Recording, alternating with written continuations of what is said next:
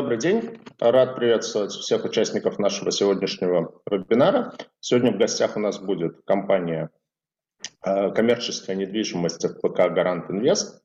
Компания, безусловно, э, для инвесторов рынка облигаций хорошо известная, ну, хотя бы в силу того, что у Гарант Инвеста 6 выпусков облигаций находится в обращении, совокупный объем этих выпусков порядка 9 миллиардов рублей, ну, и с учетом того, что облигации торгуются с доходностью 10 плюс, то, то есть попадают в категорию высокодоходных инструментов, то я думаю, что практически у всех, э, кто смотрит на ВДОшный сегмент, эти облигации в том или ином объеме в портфеле есть. Я в этом плане не исключение.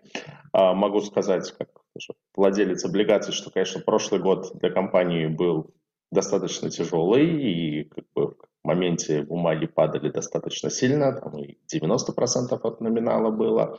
Вот, ну, потом, слава богу, все отскочило. А, естественно, в силу своего бизнеса компания вот в прошлом году, наверное, была в эпицентре ковидного взрыва. А, потому что основной бизнес компании – это редевелопмент и эксплуатация коммерческой, прежде всего, торговой недвижимости. А, поэтому, в общем, как бы понятно, почему а, было и снижение рейтинга, и падение котировок бумаг. Но, тем не менее, сейчас дела у компании явно налаживаются. Отчетность по итогам 2020 года достаточно неплохая планы амбициозные, поэтому я думаю, что как раз самое время поговорить с представителями компании. И сегодня у нас в гостях Алексей Панфилов, генеральный директор и основной бенефициар компании, и финансовый директор компании Александр э, Красноперцев. Начнем мы по традиции с презентации компании, после чего перейдем к серии вопросов и ответов. Поэтому, Алексей, Александр, оставляю вам поле для презентации. Спасибо, Сергей. Благодарю, Сергей. Всем доброе утро.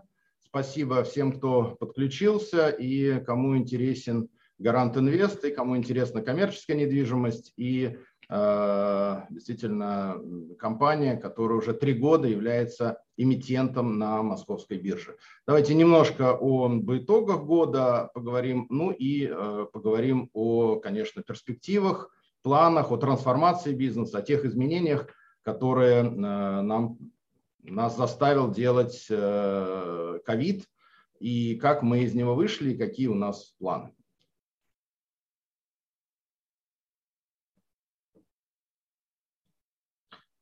Э, надеюсь, сейчас презентация уже на экране. И с вашего позволения я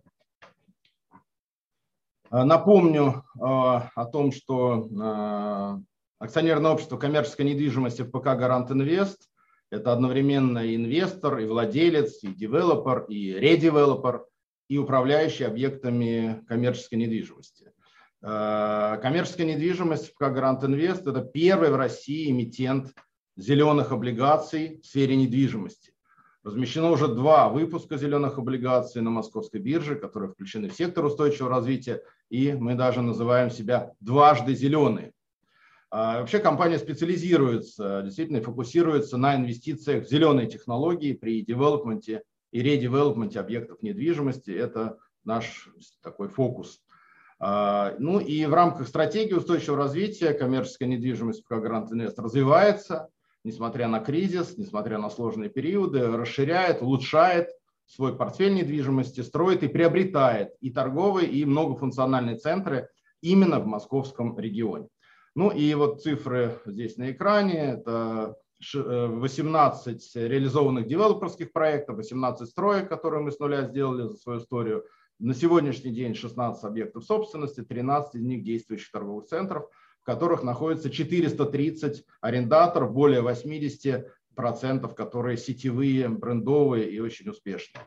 Ну и успешность объектов, конечно, э, подтверждается посещаемостью. Это 35 миллионов посетителей за ковидный 2020 год. И э, общая стоимость портфеля недвижимости достигла 27,5 миллиардов рублей. А, есть у нас такой э, слоган, с которого начинаются все наши сегодня брошюры, листовки, тизеры, в том числе для инвесторов. пережить ковид и продолжить развиваться. И а, вот а, действительно не один кризис а, за плечами ФПК «Гарант Инвест». Все-таки ФПК «Гарант Инвест» 27 с половиной лет в бизнесе, из них 18 лет в недвижимости. И, конечно, основные вот факторы кризисоустойчивости – это и опыт, это и сектор потребительский, который всегда самый быстро восстанавливающийся.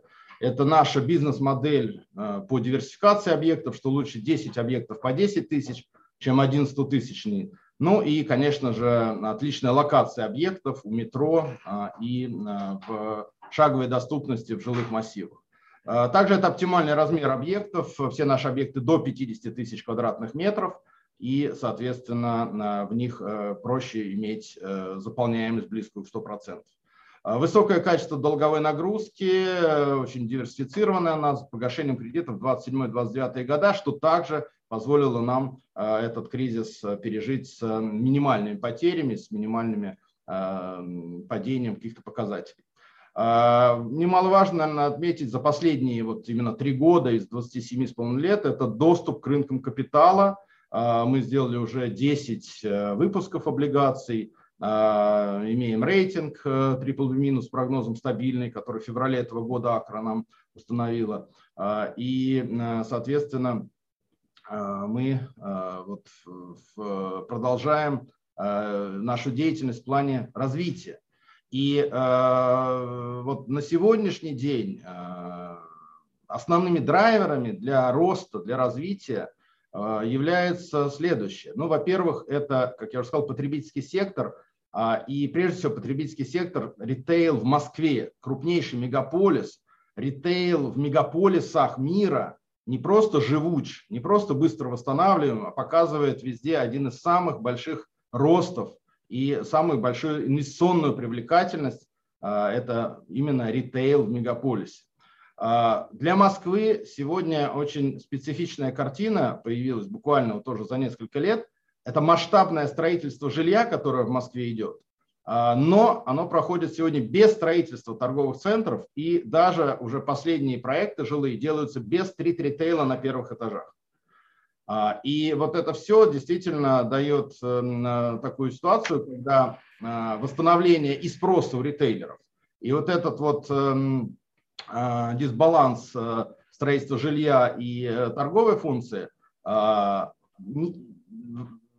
серьезно увеличивается спрос и нет предложения от девелоперов. Действительно, в последнее время мало строилось торговых центров, поэтому, конечно, а, этот дисбаланс спроса и предложения приведет в пользу и повышения арендного дохода, и повышения интереса к торговым и многофункциональным объектам. Ну и вообще идет, конечно, перераспределение, особенно после ковида, перераспределение потребителей из крупных молов в торговые центры, на транспортных узлах и в шаговой доступности. Такое перераспределение началось с прошлого года и, наверное, будет продолжаться еще долгое, долгое время. Поэтому, конечно, мы вот для себя видим прежде всего локацию. Это, как я уже сказал, это транспортные узлы и э, торговые центры в шаговой э, доступности. А, ну, это что касается наших, эм, эм, такого, нашей вводной части, как мы себя чувствуем. Мы, еще раз подчеркну, ковид э, считаем, что пережили. И вот даже на этих графиках э, мы видим, как, э, какой сложный был период во время карантина и как идет это восстановление достаточно быстро. Прежде всего, как я уже сказал, потому что, конечно же, это Москва.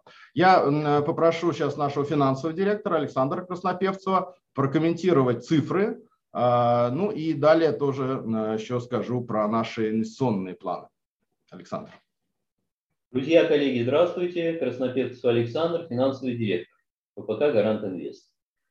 Моя часть выступления будет касаться цифр, конкретики, поэтому давайте начнем с такого параметра весьма хорошо характеризующего нашу область деятельности как посещаемость.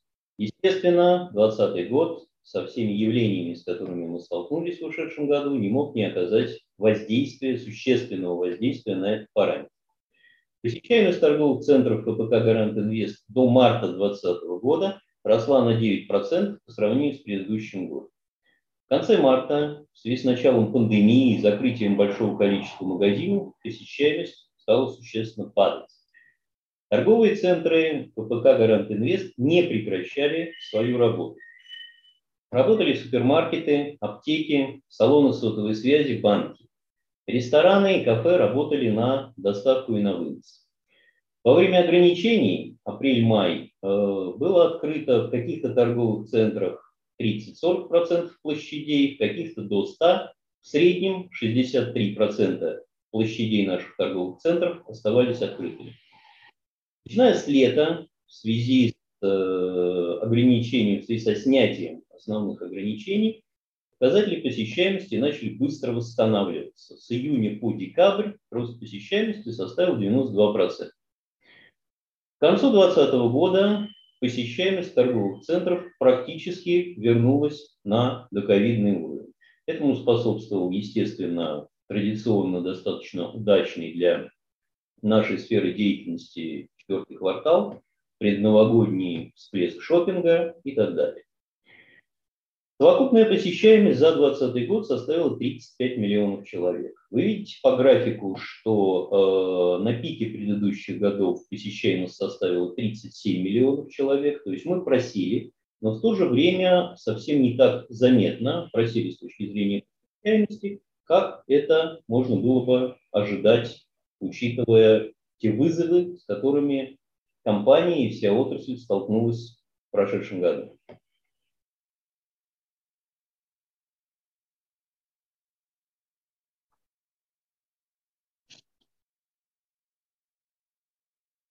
Вакантность. Исторически э, торговые центры коммерческой недвижимости ФПК Гарант Инвест имеют показатели вакантности достаточно низкие, ниже рынка. Связано с рядом факторов. Прежде всего, премиальная локация. Как говорил э, Алексей Юрьевич, все наши торговые центры построены либо на оживленных магистралях, рядом со станциями метро, в любом случае э, в местах очень оживленного трафика покупателей. Большой размер, который характеризует все наши торговые центры, это от 40 до 120 арендаторов. Эффективное управление, пункт которого э, у менеджмента ППК «Гарант Инвест» присутствует. Мы этим занимаемся более 18 лет. Успешный пул арендаторов. Прежде всего, это популярные бренды среднего ценового уровня. Одним из наших преимуществ является низкая зависимость от якорных арендаторов отдельных секторов ритейла, что обеспечивает низкий уровень, соответственно, операционного риска. Коронакризис ударил по всем предпринимателям, будь то арендаторы или арендодатели. Э, риски и проблемы стали общими. Наш подход заключался в том, что э, эти риски и проблемы необходимо делить, не пытаться повесить на какую-то одну сторону. Эта позиция нашла э, понимание у большинства наших арендаторов. Благодаря гибкому подходу к ценообразованию во время кризиса компании удалось сохранить более 96% арендаторов в торговых центрах в период острой фазы. Это, на мой взгляд, одно из основных достижений ВПК «Гарант Инвест» во время кризиса. В 2020 году э, компания не только боролась с последствиями кризиса, но продолжала развитие. С 46 новыми арендаторами были подписаны договора аренды на общую площадь более 10 тысяч квадратных метров. По поводу вакантности увидите из графика, что она выросла в июне, э, июле 2020 года что явилось естественным, так сказать, следствием последствий коронакризиса. Начиная с осени э, показатели вакантности начали существенно снижаться. На данный момент мы э, с учетом имеющихся предложений от арендаторов э, можем прогнозировать, что к концу 2021 года показатель вакантности может снизиться даже ниже до кризисного уровня. Мы закончили 2020 год с показателем вакантности 4,8%. Это существенно ниже, чем средняя вакантность по Москве. По данным э, таких ведущих э, аналитических фирм, как э, JLL и CBRE.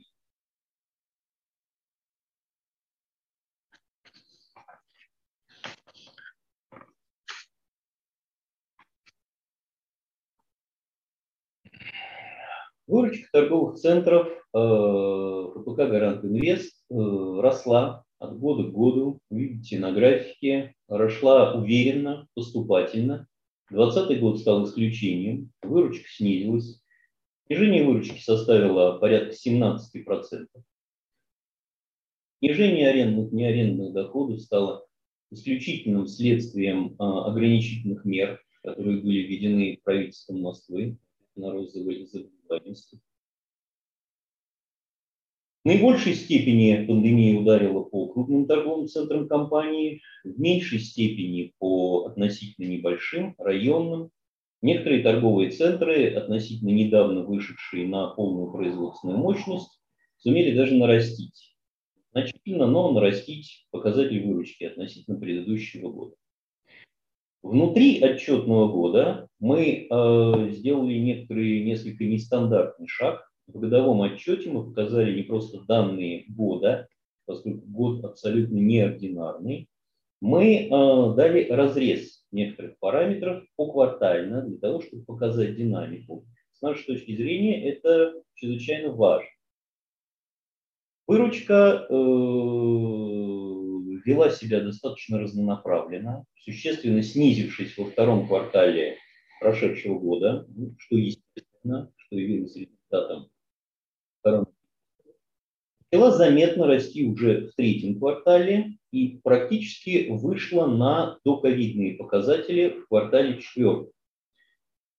Это очень интересный момент. Мы видим на основании этого графика, что даже вторая волна пандемии, которая случилась как раз в четвертом квартале года, не оказала существенного влияния на параметр выручки компании. То есть для нашего бизнеса, для бизнеса ППК Гарант Инвест, основной проблемой являются именно ограничительные меры, именно локдаун, а не сам по себе коронакризис. Восстановление основных операционных параметров торговых центров ФПК «Гарант Инвест», посещаемости, вакантности, привлечение новых арендаторов, в том числе за счет их ротации, позволяет планировать выручку 2021 года на уровне не ниже параметра года 19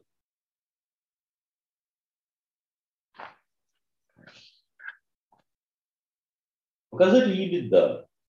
Также один из важнейших показателей, характеризующих бизнес нашей отрасли, да и не только нашей отрасли. Как только компания столкнулась с этим мощнейшим вызовом, столкнулась начиная с второго квартала, компании, менеджмент компании предпринял ряд действий, направленных на оптимизацию деятельности, на повышение ее эффективности, прежде всего на снижение операционных общехозяйственных расходов. Именно в силу этого показатель EBITDA в целом по году не только не снизился, а даже вырос на 15% по сравнению с годом 2019. Внутри отчетного года мы также, как вы видите, дали здесь разрез. Показатель EBITDA также вел себя достаточно разнонаправленно, снизившись во втором квартале, когда эффект от э, оптимизации еще не был так заметен.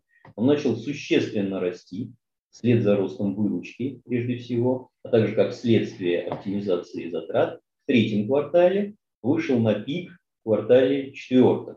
Причем а, в четвертом квартале особенно хорошо видно, что этот показатель превысил до кризисный уровень. Всего EBITDA за 2020 год составила практически 2,5 миллиарда рублей.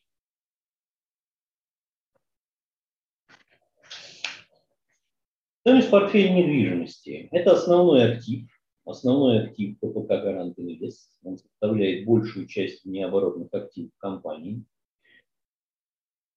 Инвестиционная недвижимость, э, баланс, отчетность ФПК Гарант Инвест включается по оценке, которая проводится ежегодно. Оценка делается доходным методом. Производит ее одна или несколько ведущих консалтинговых компаний на рынке недвижимости. Состояние на 31 декабря 2020 года оценка была выполнена компаниями Jones Land LaSalle и Cushman Wakefield. Совокупная стоимость инвестиционной недвижимости составила 27,5 миллиардов рублей. Она выросла на 1 миллиард или на 4% по отношению к предыдущему году. Рост был обусловлен, во-первых, э, вложением, в дальнейшем мы будем говорить об этом, э, вложением в новый девелоперский проект, вложением в земельный участок под строительство нового функционального центра Вестмол на западе Москвы. Также рост был связан с увеличением справедливой рыночной стоимости объектов, именно в результате переоценки, которые провели JLL и Кушна. В отчетном периоде также э, компания реализовала, продала один из небольших районных торговых центров сети СМОЛ, принадлежащих ППК Гарант Инвест.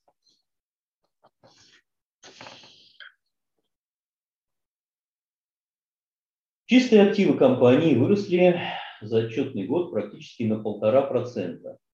Основным источником э, роста чистых активов стала чистая, полученная чистая прибыль, Компания продемонстрировала свою способность генерировать чистую прибыль в условиях даже сильнейшего экономического стресса. Прибыль не распределялась, дивиденды не выплачивались.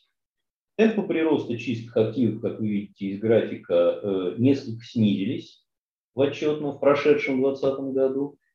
Это следствие, это явилось следствием исключительно воздействия коронакризиса на бизнес-компании.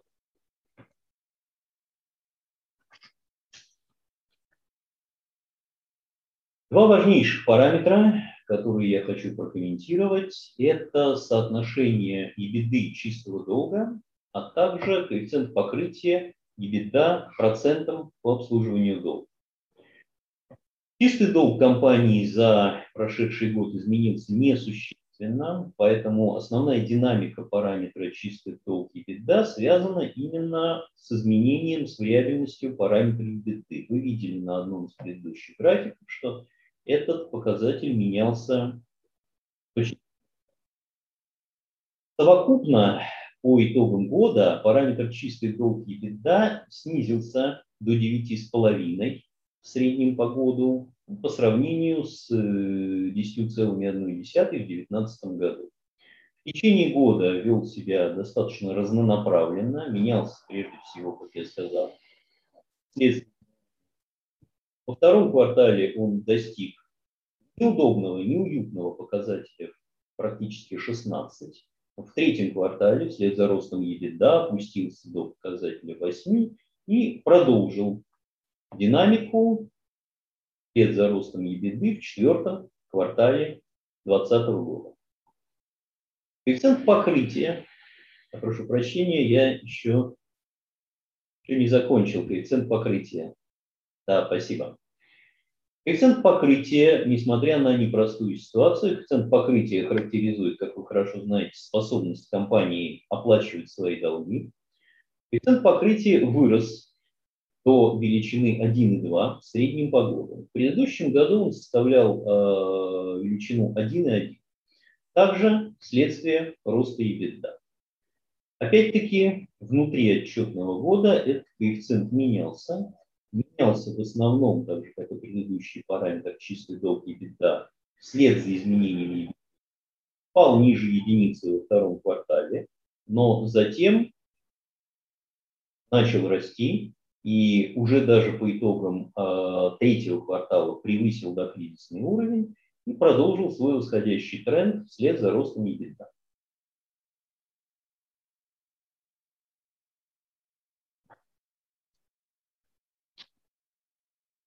Котировки облигаций коммерческой недвижимости УПК «Гарант Инвест» в течение всего кризисного периода показывали абсолютно рыночную динамику, соответствовали трендам на фондовом рынке по большинству эмитентов, особенно из сферы недвижимости и ритейла. В августе 2020 года мы выполнили, закончили, разместив последний выпуск из первой облигационной программы объемом 10 миллиардов рублей. В октябре Московская биржа зарегистрировала вторую программу биржевых облигаций, бессрочную, объемом 15 миллиардов рублей. Обороту наших облигаций весьма способствует достаточно высокий инвестиционный рейтинг, который мы имеем от ведущего российского рейтингового агентства АКРА. Прогноз стабильный. На Московской бирже в настоящее время торгуется 6 выпусков наших облигаций, включая два зеленых выпуска. Количество держателей облигаций заметно растет. Сейчас их уже больше 7 тысяч. В 2020 году э, были погашены третий и четвертый выпуски облигаций. Вообще во время кризиса ФПК «Гарант Инвест» безукоризненно выполнял все свои обязательства перед инвестором. Совокупно, вместе с погашением вот этих выпусков, выплаты держателям облигаций составили порядка 3 миллиардов рублей.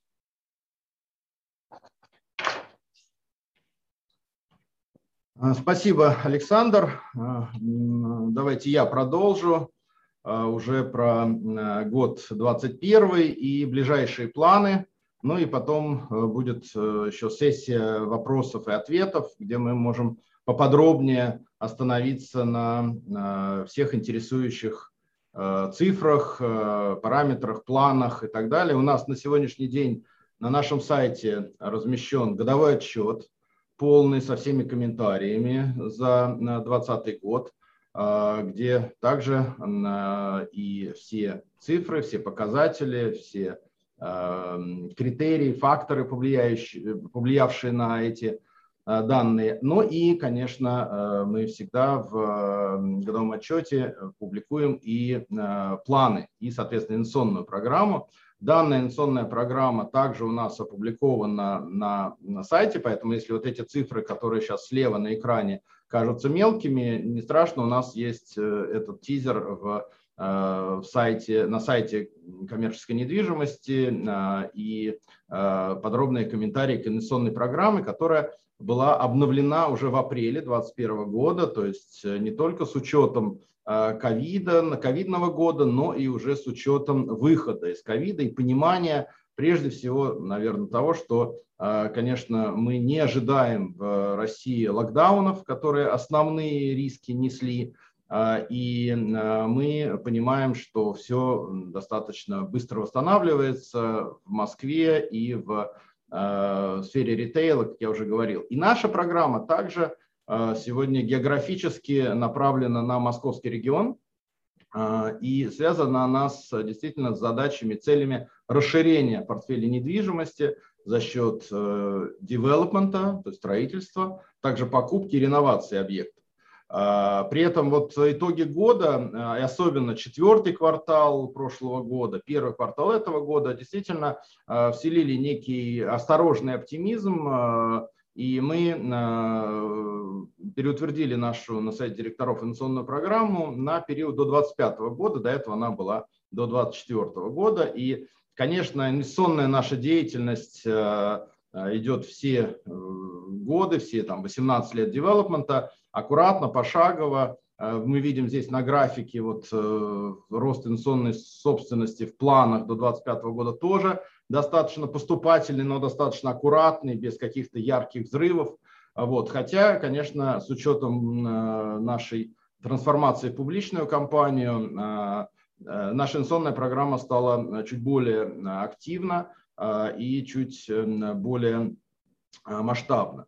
Мы планируем увеличить площадь наших объектов на 335 тысяч квадратных метров. Это объем инвестиций 60 миллиардов рублей. А, не нужно э, воспринимать эту цифру как объем э, заимствования, объем долга, ввиду того, что в э, инвестиционную программу входит и приобретение, покупка двух-трех объектов в год, строительство одного объекта в год и ежегодная продажа одного объекта, где мы уже видим, что мы выжили максимум, где уже весь апсайт мы получили, и, собственно говоря, есть смысл переложиться из объекта, который уже достиг максимального пика, а, на, в тот объект, который еще недооценен и, может быть, не совсем э, качественный менеджмент, возможно, естественно, нет, не было давно реновации, редевелопмента, и собственники не хотят это э, делать. Вот такие объекты мы действительно приобретаем, и вот под приобретение мы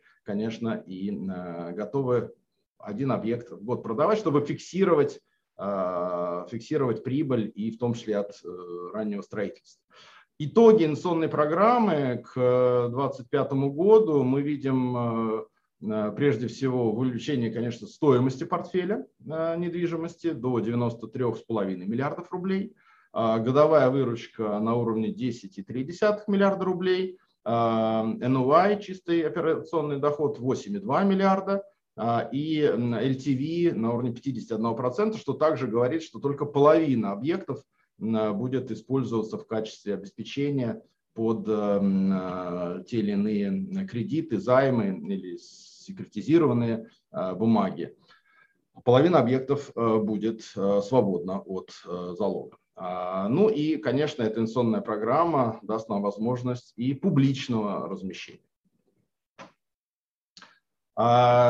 Я уже говорил сегодня, что Гарант Инвест э, несколько лет назад, э, по сути, трансформировался из девелопера в редевелопера, получил интересный очень опыт и экспертизу в э, реновации и модернизации объектов. И сегодня модные слова трансформации бизнеса – это как раз наша программа РЕ.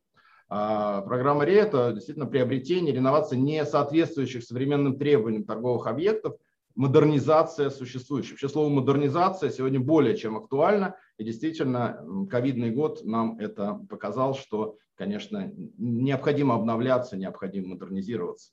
Мы это делаем уже три года, еще и до ковида.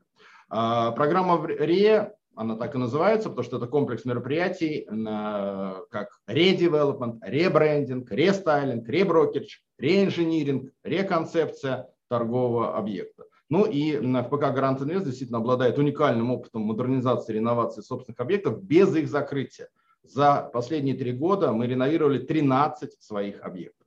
Ну и надо сказать, что программа Мария – это зеленая программа, э, тот фокус, о котором я тоже говорил в начале, на зеленые технологии э, и э, зеленые облигации. Так вот, действительно, коммерческая недвижимость ФПК Гарант Инвест вошла в историю как первый в России эмитент зеленых облигаций в секторе недвижимости. А, у нас а, сформирован собственный реестр 62 зеленых технологий в недвижимости, которые мы применяем. Зеленое финансирование привлекается для реализации именно вот этих э, комплексов зеленых технологий, не какой-то одной-двух больших, а именно комплекса технологий при девелопменте и редевелопменте. Ну и наши зеленые облигации полностью соответствуют э, Green Bond Principles – опубликован Международной ассоциацией рынка капитала, и что немаловажно, новым требованиям Центрального банка Российской Федерации. И в декабре прошлого года мы делали первыми а, выпуск уже по новым требованиям ЦБ. Ну а сами зеленые технологии у нас делятся на четыре части. Это ресурсоэффективные сберегающие технологии, энерго, вода, теплоэффективность, это управление отходами и выбросами, а также сбросами в канализацию, прежде всего, конечно, от предприятий питания – а, это инфраструктура для экологического транспорта, она сегодня развивается. У нас уже во многих торговых центрах есть заправки для электромобилей. Ну и отдельные, естественно, парковки для электроскутеров и подобных других экологических видов транспорта. Ну а также, конечно, организация комфортной среды, экодизайн, использование экоматериалов а, в отделке.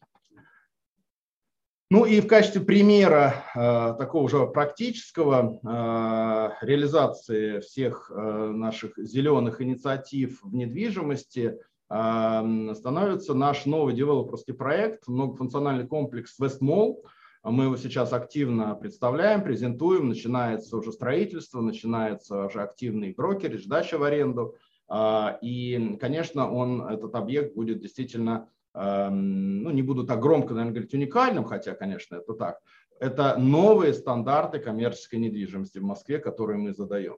Это городской центр нового поколения. Ну, прежде всего, потому что это зеленый торговый центр, он сертифицируется по э, BREEAM, да, и именно в нем будут использованы все 62 зеленые технологии, которые мы имеем. Помимо этого, конечно, это и digital технологии, и все-все-все самое современное.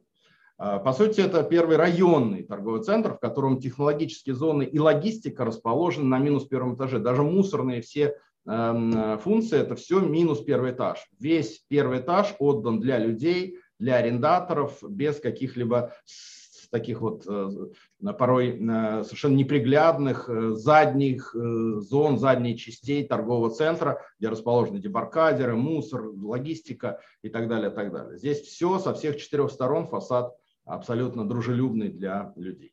Конечно, трендом является увеличение функций питания и, конечно, функций услуг. Но прежде всего функция питания. Именно функция питания в этом э, многофункциональном комплексе будет якорем. Э, здесь три вида питания предусмотрено. Модное сегодня очень популярное фудхолл, э, классический фудкорт с фастфудом и большие рестораны с летними верандами, как вы видите на этой картинке. Этот объект действительно уникален в том, что, наверное, в нем будет минимальное количество классического ритейла. Возможно, даже 30-тысячном объекте не будет вообще магазинов одежды.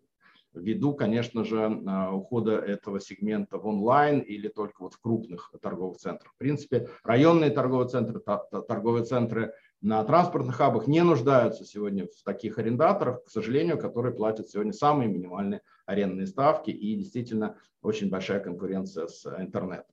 Здесь э, этот центр, это центр социального общения, а, и в нем будет помимо ресторанов, просторных э, зон как внутри, так и э, снаружи, это арт-пространство, это центр зеленых технологий и еще ряд э, таких вот социальных функций. Ну и public place – это то, что у нас всегда в наших торговых центрах перед или сбоку от торгового центра есть место для проведения ярмарок, выставок, катко, каток зимой, карусель. Ну а уникальность еще этого объекта – это, конечно, парк на крыше – с беговой дорожкой в 500 метров, потому что длина фасада 250 метров. Красивый, серьезный центр, который сегодня очень привлекателен с точки зрения коммерческой. Вокруг строятся 12 жилых комплексов, рядом нет ничего а, для людей в плане вот покушать или что-то а, купить, или отдохнуть, или провести а, досуг с семьей или с друзьями. И, конечно, именно поэтому мы сегодня взяли на себя строительные риски, вернулись к девелопменту, видя, насколько большой спрос в этом месте на такой объект, небольшого размера, но и не маленький, конечно, 28,5 тысяч метров, который мы начнем строить буквально через несколько э, месяцев и э, закончим в э, начале второго полугодия следующего года. В следующем году мы его откроем, и все будут видеть, как реально выполняются вкладываются зеленые деньги, зеленые технологии. Выпуск второй зеленых облигаций был как раз посвящен этому центру. Ну и мы ведем здесь графики. А, на самом деле, с точки зрения того, что мы хотели вот донести в виде презентации, мы сказали, и мы, э, Сергей, готовы к ответам на вопросы. Э, как вы видите, есть и итоги года, есть и планы. Спасибо. Алексей, Александр, большое спасибо. Да, конечно, у нас сейчас секция ответов на вопросы. По традиции есть вопросы, которые я подготовил, есть вопросы, которые мне прислали из организации под названием Ассоциация владельцев облигаций. Смотрю, у нас уже достаточно много вопросов э, прилетело в ленту. А, э, и, в общем, если есть еще, то призываю наших э, слушателей их задавать. Я по возможности буду миксовать по темам те вопросы, которые есть у меня, и те вопросы, которые а, прилетели. А, ну, давайте, наверное, от финансов. Значит, да, в принципе, в презентации довольно подробно было раскрыто про то, что там, выручка снизилась на 17%, при этом у вас а, ну, прибыль, естественно, тоже как бы снизилась, и там налоговая прибыль упала с 850 миллионов до 300 с небольшим миллионов. А, это понятно. Наверное, хотелось бы вот э, вопрос, который прилетел как раз э, в эту тему. У вас очень существенно э, разнятся показатели, ну, в плане того, что четвертый квартал очень серьезно э, вас вытянул. То есть, если, например, брать там чистую прибыль, вот так, вопросы, так, был чистый убыток по итогам трех кварталов 487 миллионов, а по итогам года уже прибыль 167 миллионов. Вот чем объясняются такие сильные показатели четвертого квартала относительно, ну, там, скажем, третьего квартала. То есть почему за, там, за один квартал вот так, так все вдруг стало хорошо и позитивно? Ну, я бы сказал, наверное, даже не просто четвертый квартал, все-таки достаточно серьезно разнится второе полугодие. А, конечно, связано это, безусловно, с несколькими факторами, не с одним. А, прежде всего, это локдаун. Локдаун, который очень сильно, неожиданно ударил по, прежде всего, ритейлерам, по арендаторам, да, у которых люди, которых нельзя в один день оставить без зарплаты, у которых есть обязательства по аренде, а большинство магазинов было официально закрыто с, ну, по сути, с 29 марта. И, соответственно, когда все это открылось, э, это было примерно 15 июня, то, конечно, отложенный спрос был. Отложенный спрос, но э, этот отложенный спрос сразу летом не мог э, реализоваться ввиду того, что есть в ритейле очень потребительском секторе очень серьезная сезонность. И когда мы с одной стороны, позиционируем себя как э, девелопер, редевелопер, сектор недвижимости, да, на самом деле мы уже тоже на многих конференциях давно говорим, пишем, что мы не совсем даже, даже, недвижимость. Мы часть потребительского рынка, мы часть потребительского сектора. Алексей, а после... каким образом, ну как, вы же сдаете, там, вы сдаете магазин в там, площади в аренду, то есть, ну там, да, хорошо или плохо идут дела у вашего арендатора, в общем, там, в некотором смысле, наверное, не ваша печаль.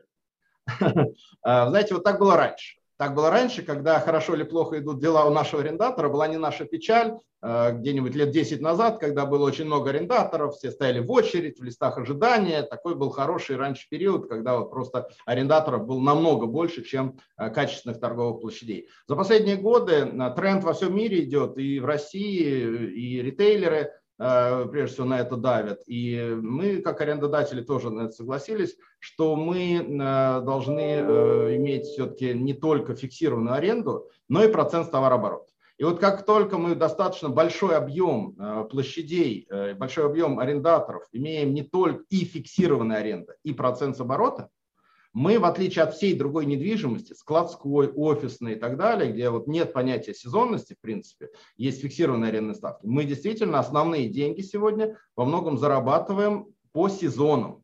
И э, сезон ритейла, э, который платит нам процент с оборота, все, что свыше аренды фиксированный, э, это, конечно же, четвертый квартал, то есть, э, ну или даже осень. Это так называемый высокий сезон, и мы много раз говорили, что слава богу, что локдаун случился в низком сезоне. Слава богу, что локдаун случился в тот период, когда э, в принципе идет падение после э, февральских, э, мартовских гендерных праздников, где идет хороший шопинг, 14 февраля, 8 марта. И вот очень, ну, так скажем, вовремя случился локдаун, да, он случился как раз даже в период поста великого, когда даже у ресторанов очень сильно падает выручка, и, собственно говоря, мы всегда закладываем падение в этот период.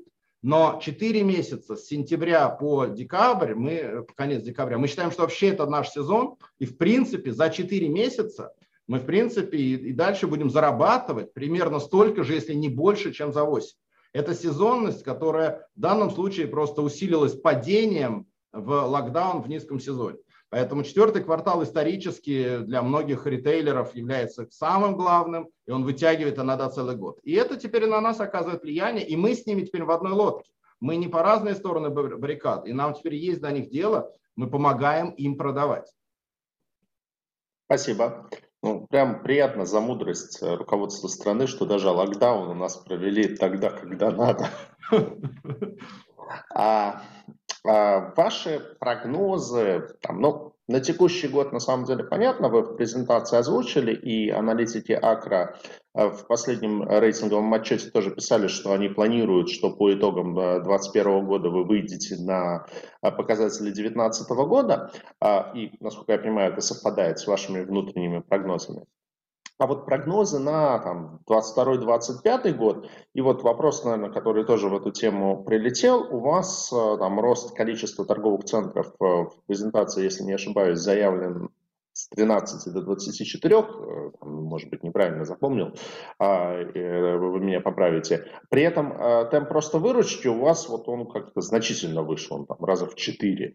А, вот с чем это связано? То есть новые торговые центры будут настолько эффективнее? А, вы знаете, ну, здесь накладываются в наших вот прогнозных цифрах, накладываются два факта или даже три фактора. два блока. Это действующие объекты и новые объекты. По действующим объектам мы, конечно, видим отскок от этого кризиса.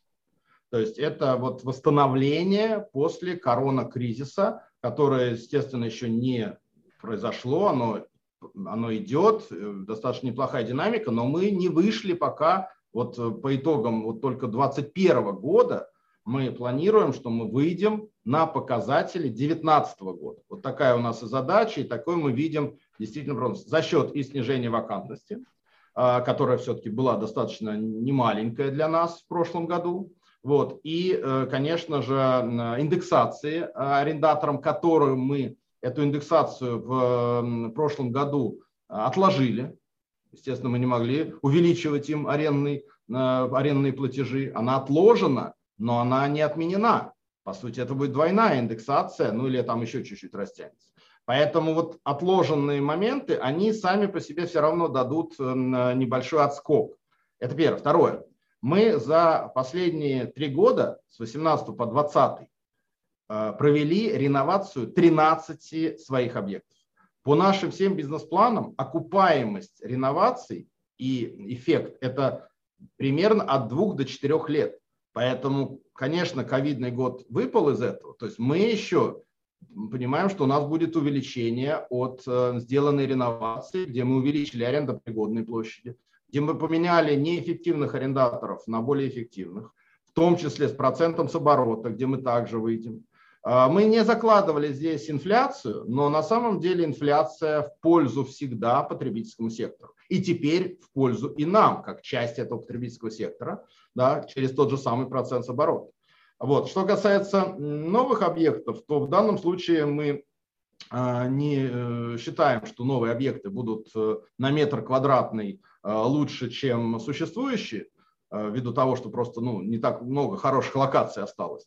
А, и здесь есть эффект, конечно, нового объекта, он всегда есть новый, к нему всегда есть интерес арендаторов. Мы новый объект строим там, где есть потребность в нем, поэтому Конечно, вот если брать Вестмол, то арендные ставки там будут, ну, наверное, близкие к галерее аэропорт и явно выше, чем в наших торговых центрах Москворечья или ритейл-парк и так далее. Поэтому здесь вот я смотрю тоже на цифры до 2025 года. В принципе, э, ну, в моем понимании достаточно вот, э, э, ну, если не параллельно идут эти восходящие линии по поводу нашей стоимости, нашей, нашей Эм, количество квадратных метров и выручки, но близкие к этим цифры, то есть на уровне вот три раза роста и инвестиционной собственности и в, там, в четыре раза рост выручки. То есть это близкие цифры. Спасибо. А, Алексей, ну вы эту тему уже затронули, но тем не менее такой вот прямой вопрос. Риск второго локдауна вообще как бы не рассматриваете? Или все-таки вот как бы где-то вы его там закладываете, что ну, пусть с небольшой вероятностью, но может быть, и у вас там есть какой-то план действий на этот счет? Риск второго локдауна, честно, мы не закладываем. Мы его не закладывали даже в сентябре-октябре прошлого года, когда он был, был риск второго локдауна, и мы видим, что Европа пошла по этому пути. А, не будем там а, анализировать, правильно, неправильно делают европейские власти. Конечно, ритейл там очень сильно пострадал, но им очень большие компенсации там платят. Поэтому мы не рассматривали это, когда вот он был, сентябрь-октябрь, и сейчас мы не рассматриваем ни в каких планах второй локдаун. Но первый локдаун, который, э, этот кризис, который оказался, естественно, для всех неожиданным, это впервые в жизни такие вещи у нас. А, конечно, научил нас новому. И уроки мы тоже вынесли огромные. И с одной стороны опыт, 27 лет, и кризисы были 98 -го года, 2008, 2014, но с другой стороны это совершенно новый кризис, и вот э, быстрая перестройка в э, апреле прошлого года, изменение моделей, изменение поведения с арендаторами, более лояльные отношения с арендаторами, да, которые позволили нам сохранить все-таки 96,4% арендаторов. То есть вот этот, наверное, урок, конечно, если вдруг что-то случится подобное, мы э, учтем. Хотя в нашей жизни все время кризис, все время какой-то новый. Алексей, а что происходит в целом вот со ставками аренды коммерческой недвижимости вот там, скажем так, сейчас по сравнению с 2019 годом? А, ставки аренды а, очень диверсифицированы. Ковид действительно все поменял. А, и ставки аренды, вот э, когда а, мы все-таки вынуждены публиковать среднюю ставку аренды, но настолько это не корректная цифра, потому что в галерее аэропорт и в ритейл-парке ставки аренды могут э, даже по одному и тому же бренду расходиться в два-два с половиной раза. То есть все это зависит от посещаемости. И э, первый этаж, второй этаж, третий этаж тоже в разы могут меняться. Мы больше смотрим на динамику ставок аренды по профилям арендаторов. У нас 26 профилей арендаторов, там, продовольственный магазин, ювелирка, спорттовары, косметика, там, одежда, обувь, э, нижнее белье, это, кстати, отдельный совершенно профиль, он не считается одеждой. Э, и э, мы видим по профилям по разным, что в, где есть рост аренды, прежде всего это общественное питание, спрос на размещение новых кафешек, новых ресторанов, новых сетей известных брендов фастфуда есть, и сегодня фастфуд растет и имеет серьезнейшие планы по развитию. Фастфуду нужны и качественные площади, и плюс все коммуникации инженерные и тому подобное. Поэтому не так уж много, на самом деле, хотя есть свободные площади в Москве, подходящих для вот, общественного питания помещений. Поэтому по общественному питанию мы имеем рост. По одежде, как я сказал, это сегодня мы считаем самый слабый из 26 профилей. И те крупные молы, которые а, вот вынуждены иметь более там, 50% площадей, иногда более 70% именно одежды, конечно, у них есть сложности сегодня, а, потому что одежда платит хуже всего, одежда просит скидки, одежда снижает а, свои арендные платежи, и очень жестко в этом плане. У нас есть несколько таких показателей, когда мы, вот магазины одежды, которые пробыли 15 лет в галерее «Аэропорт», да, три магазина одежды поменяли на один Макдональдс, который заплатил значительно больше на втором этаже, чем три магазина одежды. Только сейчас, месяц назад, мы подписали первый раз за 18-летнюю историю, первый раз мы подписали э, размещение фитнеса в нашем торговом центре, новый современный digital фитнес, который заплатил тоже на 25% больше, чем мировой бренд одежды. Да, и мы сегодня меняем 2000 метров магазин одежды на 2000 метров современного digital фитнеса, который действительно видит, э, что сегодня фитнес-услуги платят больше. Никогда такого нет. Поэтому арендные ставки очень разнонаправлены. Алексей, ну вот мы, наверное, подошли к такому как бы краеугольному вопросу. Вот э, тоже один из вопросов, которые мне прислали. А, близко к этой теме, что, например, согласно данных а, агентства Водком, посещаемость торговых центров Москвы сейчас на 13,5 ниже, чем в допандемийном 2019 году. То есть, окей, я понимаю, что, как бы, опять-таки, это средняя величина, у кого-то она ровная, как у вас, по вашим данным, вы вернулись на ту посещаемость, которая есть у кого-то, она там просела процентов на 20, но все равно там бежать вверх по эскалатору, который идет вниз, э, довольно трудно. И вот вы только что как бы много раз сказали, что да, вот одежда уходит, э, ну на самом деле, скорее всего, уходит не только одежда, уходит там, я думаю, в значительной степени и электроника, и думаю, что в определенной степени там товары для дома, то есть очень много сегментов уходит. Понятно, что да, их можно там замещать э, фудкортами, вот, фитнесами, но как бы все равно это такая как бы, ну, общее это количество спроса, по идее, должно падать. Э, соответственно, ну, вот такой прямой достаточно вопрос, то есть вот вам, как владельцу этих э, торговых центров, то есть вот если все-таки там эта тенденция продолжится, одежда будет все более и более, одежда и другие товарные группы все более массово уходить. Там какой-то момент, ну, там бесконечное количество Макдональдсов все равно не сделаешь. А, вот нет ли риска того, что, в общем, как бы, собственно, станет ясно, что торговых центров слишком много, они там будут закрываться, им нечем, им не будут платить, и вам будет нечем платить по облигациям. А, вот, ну, такой может ну, у нас нет такого, у нас нет такого глобального опасения по нашим объектам.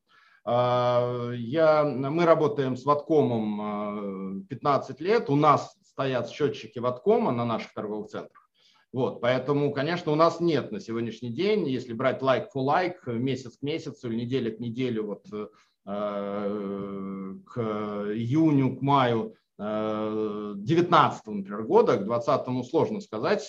Относительно 20 не может быть падения, тогда был локдаун.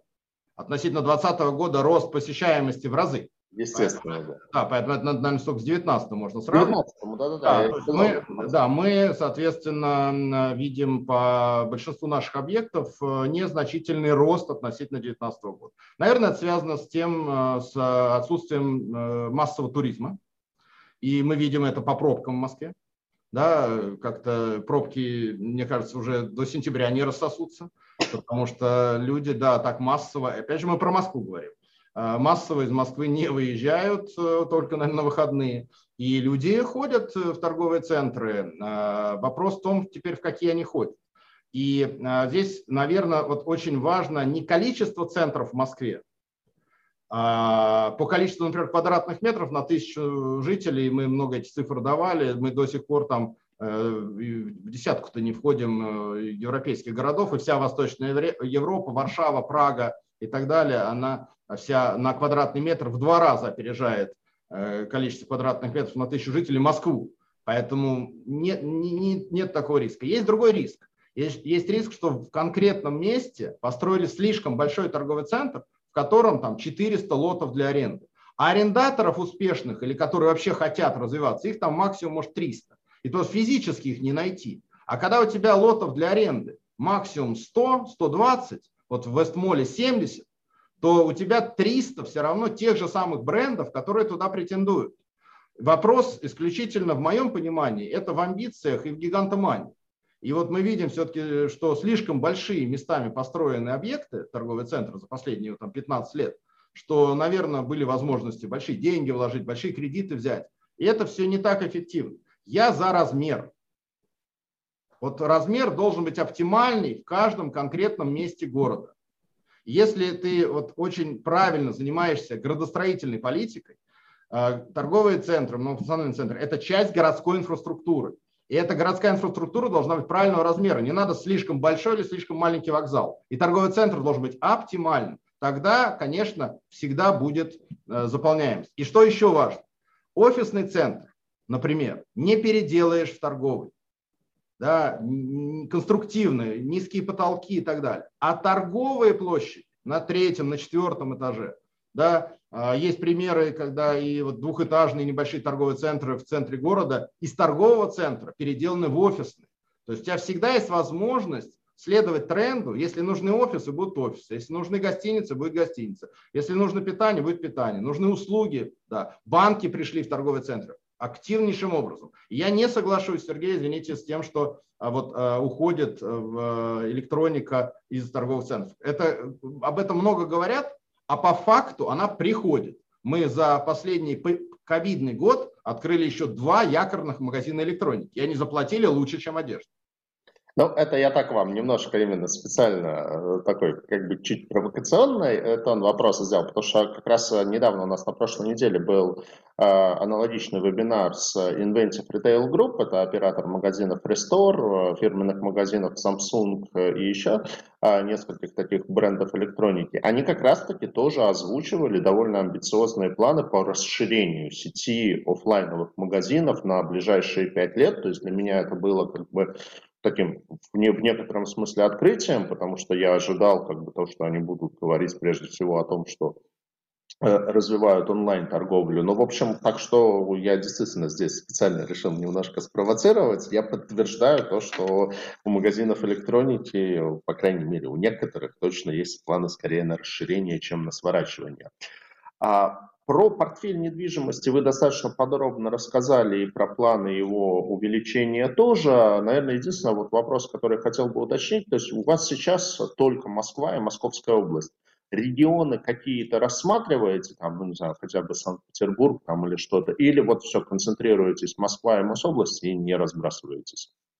Вы знаете, вот э, за э, вот эти 18 лет нашего э, девелопмента и редевелопмента у нас было несколько утверждено региональных программ.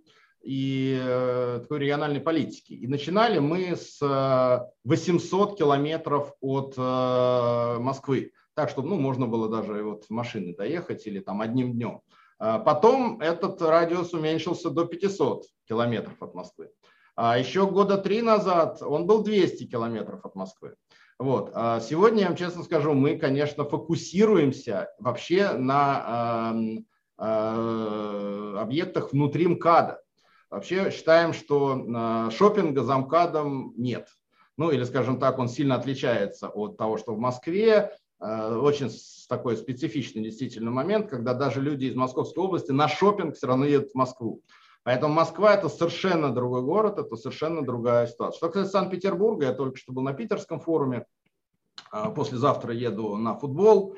Вот. И, конечно, я э, вот э, посещаю и торговые центры, и другие предприятия потребительского рынка в Питере. В моем понимании, конечно, Питер – это шикарнейший город для ресторанов, для туризма, для все, что связано с ресторанным бизнесом. Он однозначно опережает Москву по общественному питанию и по разнообразию питания. Москва еще много-много надо сделать в Москве, чтобы это даже чуть-чуть приблизиться. Но с точки зрения шопинга, конечно, мы видим, что в принципе в Санкт-Петербурге нет такого шопоголизма, как в Москве. И нет такого количества приезжих для шопинга. Поэтому здесь вот фокус однозначно на внутри МКАДа, вот. Но, конечно, мы рассматриваем и Московскую область. Регионы, наверное, это будет только через э, там, год-два мы к этому вернемся, к этой нашей региональной политике, исходя из того, какое будет платежеспособное население в регионах, что там с строительством жилья будет. То, что вот мы, я сегодня вначале сказал, очень большой фактор оказывает масштабнейшая федеральная программа строительства жилья жилье строится огромным образом, ипотека работает, люди жилье покупают, улучшают жилищные условия, улучшают демографию, слава богу. А э, услуги-то и шопинг где? И тут, конечно, вот э, это еще большой-большой серьезный разговор на будущее, что сегодня даже пока еще многие боятся строить новые торговые центры, а уже, уже нужно. Уже через год, через два будет очень большой дефицит. Алексей, спасибо. Вы очень дипломатично про Питер сказали, что в Питере нет шопоголизма. Ну, я как житель этого города, наверное, могу чуть порезче сказать. Просто в Питере денег нету сравнимых, какие есть в Москве. Поэтому, в общем, покупательная сила здесь гораздо слабее. И, наверное, этим и объясняется то, что он не так интересен для строительства именно торговых центров. Алексей, поскольку у нас вот в формате вебинара это такой первая наша с тобой встреча, можно немножко подробнее про организационную структуру группы, ну и про бенефициаров. Насколько я понимаю, ты являешься а, основным бенефициаром, но, может быть, чуть подробнее, если какие-то партнеры и как это все организовано. Э, да, конечно, мы здесь ничего не скрываем, потому что изначально вот э, Гарант Инвест был образован в 1993 году, и э, а, акционеры а, формировались в 90-е годы. По сути, наверное, у нас только вот в начале 2000-х еще один акционер присоединился, и все. То есть у нас акционерная структура состоит из 16 акционеров, 51% принадлежит мне, а, остальным акционерам принадлежат от 1 до 10%. То есть нет акционера, у которого было бы более 10%. А, это наши VIP-партнеры, VIP-клиенты, финансовые партнеры, которые вот стали акционерами, которые действительно а, готовы вот помогать Гарант Инвесту развиваться. И мы очень им благодарны акционерам. Мы, к сожалению, вот и в прошлом году, и в позапрошлом не платили дивиденды. Естественно, у всех есть вот планы на все-таки на рост и развитие Гарант Инвеста и э, скажем так, это вот действительно лояльные, лояльные Гарант Инвесту акционеры. И э, вся собственность всегда и все акционеры это была Россия, то есть мы в этом плане никогда ни в какие там офшоры не прятались, э, никуда туда не уходили. И тема деофшоризации, она нас не затронула в силу того, что просто этого не было. Мы как-то вот на российской земле на, все время работаем.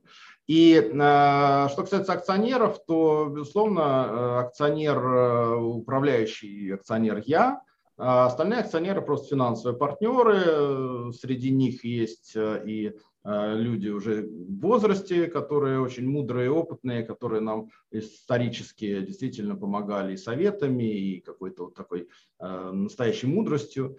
Вот.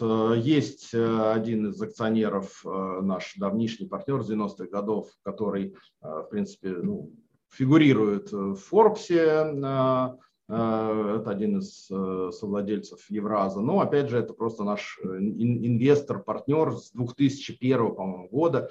Вот, с 2001 года не меняла структура. Мы только в 2007 году наняли Pricewaterhouse и сделали новую такую дивизиональную структуру, потому что исторически вообще а, всеми торговыми центрами э, владел банк Гарант Инвест. Вообще материнской компанией был банк Гарант Инвест в 90-х, ну а потом как-то все нам сказали, что ненормально, не, не, не что банк владеет торговым центром. И, соответственно, в банке те же акционеры, банк э, хорошо себя чувствует, э, занимается своей деятельностью, private банкингом. Коммерческая недвижимость – это основной бизнес ФПК «Гарант Инвест». Ну, еще есть подразделение ритейла, которое тоже мы развиваем, потому что мы сегодня инвестируем, по сути, не только в недвижимость, мы сегодня начинаем инвестировать больше и в ритейл, в том числе в общественное питание потому что мы видим здесь интерес, и мы видим, как развивается бизнес за рубежом торговых центров, где действительно идет ну, больше с, э, связка, даже инвестиционная связка э, девелоперов и ритейлеров. Если раньше вот они были все э, отделены, то сегодня многие девелоперы действительно сами инвестируют в ритейл, сами делают гастропространство, сами делают большие вот эти вот уникальные по несколько тысяч квадратных метров фудхоллы, вот, множество ресторанов, общественные зоны соединенные – вот, да, то есть все это сейчас становится таким большим-большим интересным а, пространством. И вот это вот тоже а, сегодня часть нашего бизнеса. Но собственный стрит, стритфуд под там, брендом Гарант Бургер не планируете запускать? А, знаете, посмотрим. У нас все-таки бренд Гарант Инвест это бренд больше B2B, вот, и вот за счет выхода на публичные рынки мы начали более его активно рекламировать. Все-таки э, на сегодняшний день пока люди, которые приходят в торговый центр галерея аэропорт, они даже не очень-то знают, что это Гарант Инвест, там нет большой вывески Гарант Инвест. Ну а э, тоже я не сказал, что каждый э, торговый центр это отдельное юрлицо, э, которое на 100% принадлежит нашему биржевому эмитенту. АО «Коммерческая недвижимость» пока Гарант Инвест, поэтому он и владелец, и управляющий всеми этими объектами, ну и, соответственно, и эмитент. Поэтому здесь для, конечно, владель... держателей облигаций э, максимально вот, э, комфортно, потому что это не какая-то там побочная структура, это головная структура в недвижимости. А для э, кредитования с, со стороны банков, Сбербанк, ВТБ там, другие, тоже удобно, когда это не, не перехлестные какие-то залоги, не все в одну кучу, а конкретные объекты и конкретный кредит, не связанный с другими э, предприятиями. Ну, то есть, соответственно, АО э, «Коммерческая недвижимость» ФПК «Гарант Инвест» – это холдинг, у нее реальная структура акционеров, где э, ты бенефициар на 51%, есть партнеры, и остальные торговые центры – стопроцентные дочки этой холдинговой компании. Ну, мы ее называем не холдинговая компания, а дивизиональная, э, и материнская дивизиональная компания, действительно, все торговые центры на 100% это дочки о коммерческой недвижимости. И даже сейчас, когда мы приобрели компанию с правами на участок, на котором сейчас строим Вестмол, да, то эта коммерческая недвижимость, э, в том числе и на деньги и облигации, приобрела этот актив в виде 100% долей. А у самой коммерческой недвижимости акционер один – это АО ФПК Гарант Инвест, которая уже холдинговая компания на 100%, у которой уже 16 акционеров. Понятно. А, хорошо. А вот ты упомянул про сотрудничество с банками. А, я посмотрел вашу отчетность за 2020 год. У вас облигационный долг – это все-таки такая верхушка айсберга. У вас было 5,7 миллиардов облигационного долга и 15,3 миллиарда банковских кредитов. В плане банковских кредитов с кем сотрудничаете из банков? Ну и там, просто, может быть, для интереса, какой долг дешевле у вас сейчас получается, облигационный или банковский? Ну, эм, э, я вот тоже уже не раз э, говорил о том, что в нашей стратегии, в нашей финансовой политике э, записано, и мы ее реализуем, что долг облигационный от общего долга это примерно одна треть, одна четверть э, от общего долга, а соответственно две трети или три четверти э, это банковский долг. Вот, собственно говоря, в этом промежутке мы и двигаемся. То есть сначала был 100% банковский долг, потом облигации стали дополнять э, этот долг. Сегодня мы для себя видим интерес в, как и раньше, в различных источниках фондирования и банковское кредитование, оно тоже, кстати, делится да, на, там, на рефинансирование, на проектное финансирование, на даже много раз обсуждаем мезонинное финансирование. А облигационный долг пока у нас делится на простые облигации зеленые, да, хотя мы тоже обсуждаем сегодня очень активно и секретизированные банды, секретизированные облигации, и конвертируемые облигации. Да, то есть э, мы э, в каждом из этих сегментов собираемся расширять. Очень важно что а, вернулась опять на повестку дня тема запифов. А, у нас этот опыт был еще в седьмом году, и, к сожалению, запифы были все-таки не очень ликвидные, не очень раскручены, и главное, что они не были биржевыми. И вот только-только сейчас этот э, тренд начинается, поэтому я, конечно, думаю, что мы вернемся к теме запифов. Ну а если говорить про дороговизну, то, конечно, когда ключевая ставка снижалась, у нас привязаны были э, э, кредиты и привязаны к ключевой ставке, то у нас, конечно, резко дешевле стал банковский долг. Потому что с снижением ключевой ставки с этого дня, с дня решения ЦБ, мы сразу начинаем считать и платить меньше ставку. А облигации и купон, который мы там следующий размещаем, да, моментально не реагируют на снижение ключевой ставки, ну, по крайней мере, по нашим бандам. Это все проходит достаточно долго. А сейчас тренд, к сожалению, пошел на увеличение ключевой ставки, и поэтому а по нашим как раз бандам есть тренд на снижение а, облигаций, облигационного купона ввиду уже ну, определенной известности, ликвидности, увеличения количества э, держателей облигаций, более 7 тысяч. И как раз вот эта вот разнонаправленная динамика сейчас может нас привести к тому, что стоимость банковского долга, которая была сильно там дешевле там, на 4% э, годовых э, относительно облигаций, да, сегодня может быть разница там, ну, буквально станет там, в 1-1,5%. И, конечно, если нам удастся еще э, увеличить интерес к нашим облигациям, возможно, даже мы пересмотрим нашу финансовую политику, и доля облигаций может даже доходить там и до 50%. Но пока это, как я сказал, и в наших инвест-программах это вот все-таки до 1 трети.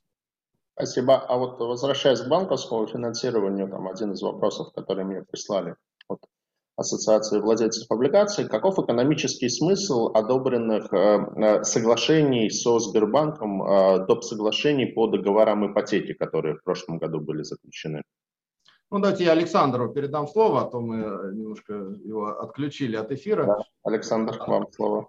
Да, с удовольствием отвечу. Э, смысл был следующий. Э, банки предоставили э, многим их клиентам, которых они кредитовали, так называемый режим кредитных каникул, в результате которого проценты и выплаты по телу переносились в баллон переносились на конец выплаты кредита. Это было ну, мерой поддержки, которые банки оказали своим клиентам.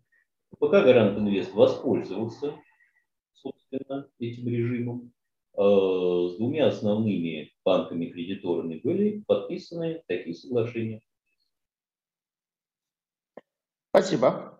Я прошу прощения, добавлю, естественно, это касается выплат процентов, а не начисления то есть по отчетности, по отчету о прибылях и убытках все процентные затраты были отражены. Спасибо.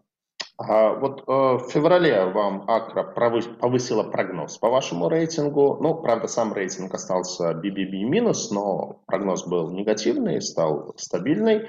Это, в общем, уже позитивно. А, но, тем не менее, в 2018 э, году у вас был рейтинг BBB+, И вот один из вопросов, э, прилетевших, э, связан с тем, что первое снижение рейтинга по вам было в декабре 2019 года. То есть еще когда пандемия там на горизонте на самом деле не просматривалась и э, никем не закладывалась. То есть с чем было связано вот тогда снижение рейтинга в 2019 году? Ну и, собственно, как бы планируете ли вы, что вам удастся в обозримой перспективе вернуть рейтинг на уровень 2018 года BBB+. Давайте я также отвечу на этот вопрос. Э, ну, давайте начну с последнего снижения рейтинга, которое произошло в июне 2020 года.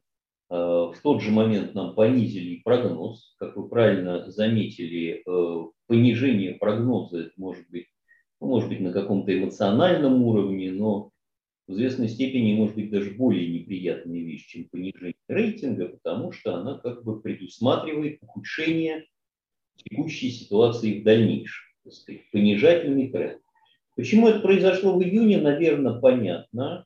Действительно, так сказать, удар по нашей отрасли казался очень существенным. Он и был существенным, но казался, наверное, даже более серьезным, чем это был на самом деле. По всем тем графикам выручки, посещаемости и так далее, вы видели, что, собственно, э, июнь 2020 года это был отрицательный как бы пик.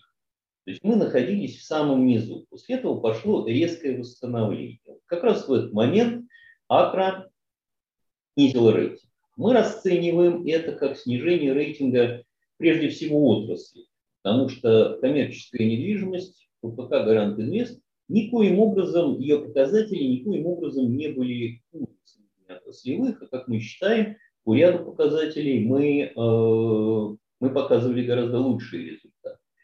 Поэтому это было снижение рейтинга отрасли. Оно было, наверное, понятным, действительно объяснимым.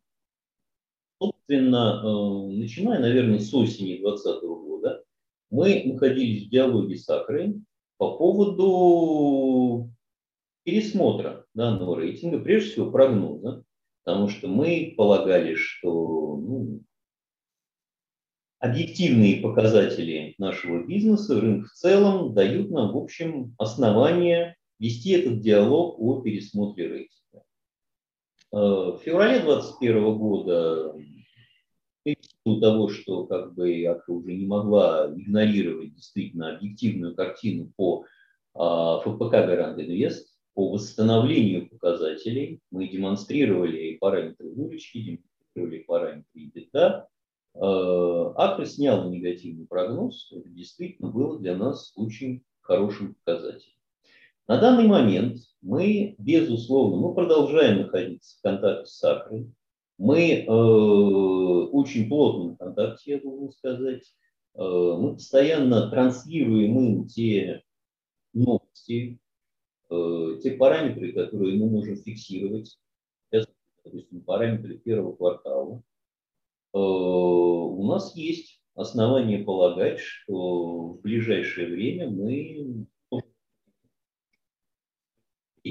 если можно так выразиться, тело рейтинга, э, что на данный момент это более как бы не актуально. То есть мы рассчитываем в ближайшее время восстановить рейтинг, вот восстановить то снижение на одну ступень, которое произошло в силу пандемии. Наш ближайший план. Спасибо. И такой еще вопрос, раз уж затронули тему рейтингов. Вот я обратил внимание, что у вас а, рейтинг эмитента, он а, вот рейтинги эмиссий на одну ступеньку ниже, чем рейтинг эмитента. То есть если по эмитенту у вас сейчас BBB минус, то, то по э, выпускам облигаций BB плюс. В принципе, такое бывает, но в основном это следствие некой субординированности. Ну, то есть ну, по банкам такая ситуация обычно бывает именно по банковским субордам. С чем это связано? Вот я ну, там детально не вникал, а, по, а, с чем это связано по вашим облигациям? То есть они тоже имеют какую-то а, а, субординированность относительно а, как бы, банковского долга компании? А, это связано с методологией АКРА, безусловно. То есть по всем нашим, по всем нашим а, выпускам ситуация одна и та же. АКРА оценивает эти выпуски как субординированные. Соответственно, выплаты по ним относятся к Согласно методологии АКРА, э, эти, такие выпускам автор присваивает рейтинг на ступень ниже рейтинга компании. Понятно. А, про облигации еще вопрос. Вот опять-таки, пока готовился, там просмотрел все шесть обращающихся ваших выпусков облигаций. Какие-то из них у меня у самого есть в портфеле. А вот обратил внимание, что по выпускам с 2020 года есть личная оферта от э, Алексея Панфилова как от физического лица. С чем это связано? То есть это вот некое такое как бы требование инвесторов или это просто некая такая вот добрая воля, чтобы показать, что вы там, что называется, ставите шкуру на кон и вот будете до конца биться за то, чтобы все было хорошо? Ну, давайте, конечно, уже я, естественно, отвечу. А, вы знаете, началось это действительно с э, нашего пятого выпуска, который был для нас самым большим, 6 миллиардов. И э, после того, как до этого мы выпускали, делали выпуски только там на миллиард. Поэтому, естественно, это было предложение со стороны наших андеррайтеров э, усилить всеми возможными способами усилить интерес к этому выпуску и, соответственно, по аналогии, наверное, с тем, что сегодня а, и Сбербанк, и ВТБ также требуют э, поручительства конечного бенефициара, по сути, вот мы здесь пошли по этому же пути, я с этим согласился ввиду того, что действительно, ну не только мы верим в свой бизнес, но и э, так по-честному отвечаем по всем своим обязательствам да, будь то кредиты, будь то облигации. Поэтому действительно по нашим всем крупным выпускам есть э, мое личное поручительство. Просто оно оформлено в виде оферты. Спасибо. Вот а, вопрос, который нам прилетел в ленту, это а, держатели ваших облигаций. Ну вот а, в презентации была цифра, что около 7 тысяч держателей на данный момент. А в большей степени это институциональные или частные инвесторы. И еще, опять-таки, вот вопрос, насколько я понимаю, там часть выпуска у вас выкуплена на себя а, дочерними структурами. Ну, по крайней мере, это следует из там, отчетности МСФОшной, что объем а, облигационного долга, он меньше, чем сумма всех выпусков облигаций в обращении. Да, это так. Эм, э, действительно, во-первых, мы э, исторически с самого первого выпуска, все 10 выпусков, выпуски делаем иногда с запасом да, чтобы потом, опять же, какой-то там не делать доп, доп выпуск, да, а делаем запасом, исходя из наших инвестиционных э, потребностей, нашей инвестиционной программы. Мы в таком, ну, все-таки немножко в плановом режиме живем, не будем называть это совсем плановой экономикой, но такое все-таки у нас ну, серьезное планирование, и поэтому мы делаем эти выпуски с запасом. Этот запас, чтобы не увеличивать долг, не платить на него проценты, мы э, выкупаем на компанию внутри периметра эмитента. И, собственно говоря, это делаем вот, начиная с 2017 года. Это видно по всей отчетности, это видно всем, что действительно выпуск осуществлен там на одну сумму, а долг э, на меньшую сумму увеличился. В зависимости от того, как у нас эм, э, появляется в том числе и потребность в финансах, и в том числе э, появляются в том числе VIP-клиенты, какие-то крупные клиенты – то, конечно, нам бы хотелось, чтобы у нас был, естественно, объем, который можно было бы им предложить. Поэтому тоже видно, это, что сделки идут и в режиме вот стакане, и в режиме РПС. То есть это вот такая практика, она абсолютно легальная, все ее видят, и это абсолютно нормально. А, с точки зрения вот, держателей облигаций, почему это так э, в том числе работает? Потому что у нас три, а, три э, целевые группы наших эм, э, интересантов в облигациях, ну и, соответственно, наших держателей. А, первое – это институциональные инвесторы. Здесь, э, наверное, еще не все э, игроки институциональные российского рынка к нам присоединились, но этот тренд хорошо возрастающий, потому что, конечно, многие не знают коммерческую недвижимость, и, по сути, мы, ну, по сути, мы единственные, кто вот так на бирже присутствует именно вот торговой недвижимости. Вот, и это нужно время, чтобы просто изучили, поняли и сравнивали, не сравнивали нас э, по метрикам с жилой недвижимостью. А вторая категория – это категория э, private banking. Это категория физических лиц, которые хотят вкладываться в недвижимость. Там э, средний чек примерно от 10 до 50 миллионов на одного человека, который сразу делает крупную покупку наших бумаг. А это люди, которые хотят вкладываться в недвижимость. Но не хотят самостоятельно покупать квадратные метры, будь то стрит-ритейл или еще что-то, возиться с арендаторами, с пожарниками, с СЭС и с другими службами, и многие уже на этом вожились. Ну а вложения в квартиры дают достаточно все-таки небольшую доходность, там не более пяти годовых. Поэтому здесь это те, кто действительно верит, понимает, и в том числе, конечно, знают наши объекты, знают нас. И третья категория – это э, розничные инвесторы, частные инвесторы. Вот их сегодня, конечно, большинство в этих семи, это уже более семи тысяч, мы вот это заказывали где-то полтора месяца назад, э, список уже, наверное, к восьми тысячам приближается, и, в принципе, до конца года, я думаю, что это будет около десяти тысяч держателей облигаций, при том, что количество людей, которые хоть раз с нашей бумагой имел дело, уже, наверное, за 10 тысяч перевалило. И вот это совершенно такой тренд, о котором мы на всех ваших э, конференциях Сибонс э, говорим, о том, что это последний тренд последних там полутора лет, насколько серьезно физические лица вошли и на первичном размещении, и на вторичном, и как ежемесячно увеличивается э, количество и денег, и количество людей, которые все больше и больше обладают финансовой грамотностью, изучают все. И э, для нас это очень важно, потому что чем больше нас изучают, мы не такие известные, как там государственные структуры. Нам очень важно, чтобы нас поизучали. И когда нас изучают, мы видим, что после этого действительно большинство покупают наши бумаги. И вот э, это действительно вот такой уже серьезный, я считаю, успех за три года с нуля вот э, до там, почти 10 тысяч держателей бумаг. Спасибо, Алексей. У нас остается буквально 5 минут, потому что мы все-таки стараемся придерживаться тайминга наших вебинаров а, в полтора часа. Вот очень кратко, два таких близких достаточно вопроса. А, нет опасений, что Westmall будет еще непонятен посетителям, э, ну вот слишком уж он инновационный. И э, вот связанный вопрос, есть ли у вас объект мечта, то, что вы хотели бы реализовать, но пока для этого нет возможности. Алексей, только очень кратко, вот буквально 2-3 минуты. Ну, первое, у меня нет опасений, что он будет э, сложен для посетителей, просто там больше ходить некуда.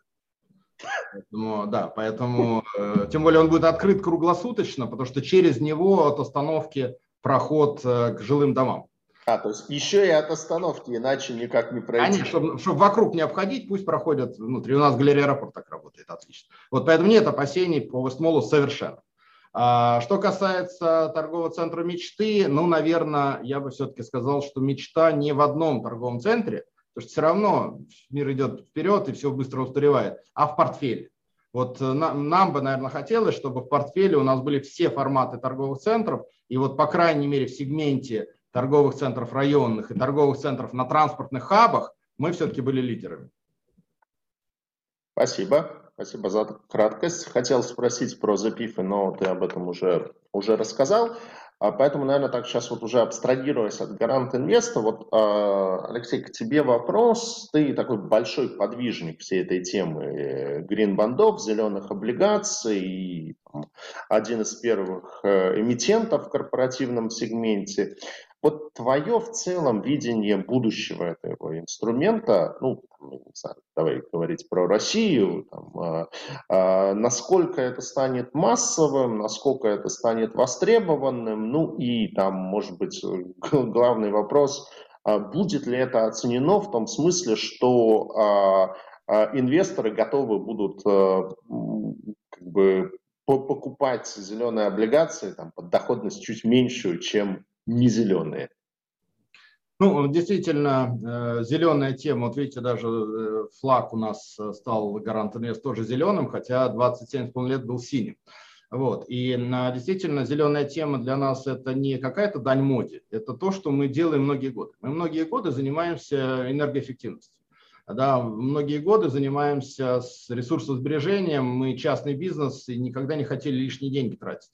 И поэтому всегда инновации в во всех наших объектах использовали. А инновация – это есть зеленая тема. И реновация, модернизация – это тоже есть зеленая тема, потому что всегда ты обновляешь, ты всегда поставишь более энергоэффективное оборудование, лампочки и так далее. Поэтому, во-первых, мы это всегда делали, поэтому нас никто никогда не заставлял этой зеленой темой. И многие, конечно, к зеленой теме присоединяются именно как там к хайпу, как э, к некому такому модному тему. Мы это делали, делаем и будем делать, независимо от того, насколько это все там громко или негромко обсуждается в средствах массовой информации или в руководстве. А, вот я только что говорю, вернулся с Питерского форума, и в этот раз ну, в несколько раз больше сессий на тему ESG зеленый. Зеленая тема в словах президента, в словах э, всех министров. То есть э, у нас же так устроено, раз руководитель сказал зеленое, значит, естественно, этот, этот тренд будет двигаться. Это уже неплохо, это важно.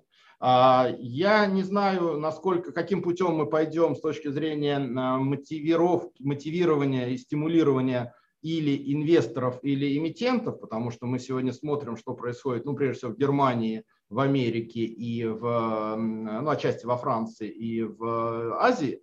И все-таки есть и принудительные меры, когда это просто доля от портфеля всех институционалов должно быть обязательно в а, бумагах ESG. А, или это может быть действительно какие-то меры различной поддержки э, с точки зрения уже самих эм, э, эмитентов. У нас э, сегодня во главе с министром экономического развития, во главе с Минеком Максимом Решетниковым есть, согласно постановлению правительства, рабочая группа, которая сегодня межведомственная, которая сегодня вырабатывает как раз меры поддержки. Мы очень надеемся, что что-то они, конечно, предложат. Мы лично это делаем и без всяких мер поддержки. А, думаю, что а, не просто будет э, промышленным предприятием, потому что для них это как раз очень большие инвестиции, это очень большое влияние на себестоимость продукции. И им, наверное, будет сложнее быстро перестроиться в экологическую эту тему. А, здесь какой-то баланс должен быть. С точки зрения, когда ты строишь новую недвижимость, конечно, все в твоих руках. Это уже вопрос дополнительных там 10-15% затрат. Именно так примерно мы оцениваем это, нет не какие-то там сумасшедшие деньги. Вот, тем более эти 10-15% увеличения капексов, увеличения инвестиций, однозначно приведут к снижению опексов, снижению эксплуатационных платежей, и все равно это все отбивается. Это не отбивается за там, 2-3 года, отбивается дольше. Но здесь есть эффект и экономический, здесь есть эффект и, э, по сути, ну, такой вот политический. И здесь есть вопрос социальный, потому что все-таки вот э, мы, как я уже говорил, исторически работаем в Москве и хотим, и всегда хотели, чтобы наш город был комфортнее. И это политика и мэра Москвы, комфортный город. И мы это делаем. Многие годы, вот 18 лет, мы делаем комфортный город, комфортную инфраструктуру. Сегодня комфорт без экологии, без экологических материалов, без зеленого невозможно. И люди сегодня все более и более грамотные, особенно от поколения Z. В моем понимании вообще поколение Z будет только в зеленые облигации вкладываться, а не в обычные. Поэтому, знаете, есть, как ни странно, вот сознательные инвесторы, которые понимают, что да, они на полпроцентика меньше получат, там разница в полпроцента, но реально их деньги хоть на, на миллиметр, хоть чуть-чуть улучшат жизнь в городе, потому что они только целевые, их нельзя в другое место, в другой проект вложить. Поэтому каждый инвестор, вкладывающий в зеленое, реально вот, э, помогает э, экологии города, даже не экологии, а окружающей среде, вообще комфорту жизни в городе. Поэтому я считаю, что такая хорошая вещь, которая совмещает и коммерческую составляющую, и социальную, и будущее. Спасибо большое, Алексей. А, на этой прекрасной зеленой ноте предлагаю наш вебинар завершать. Мы, в общем-то, более-менее на все вопросы ответили. Я думаю, что понимание бизнеса а, компании у участников вебинара появилось, и, соответственно, понимание того, как дальше будет развиваться компания, ну и возможность э, сделать уже такое как бы комплексное а, суждение относительно облигаций компании. А, Алексей, Александр, большое вам спасибо. До новых встреч на конференциях Сибонс в офлайне и, надеюсь, и на наших онлайновых мероприятиях. Конечно же, удачи вам в размещении ваших э, выпусков облигаций, в том числе зеленых, повышения рейтинга и всех благ. Спасибо, спасибо, всем удачи. Спасибо, Сергей. Спасибо, до свидания. Спасибо, все.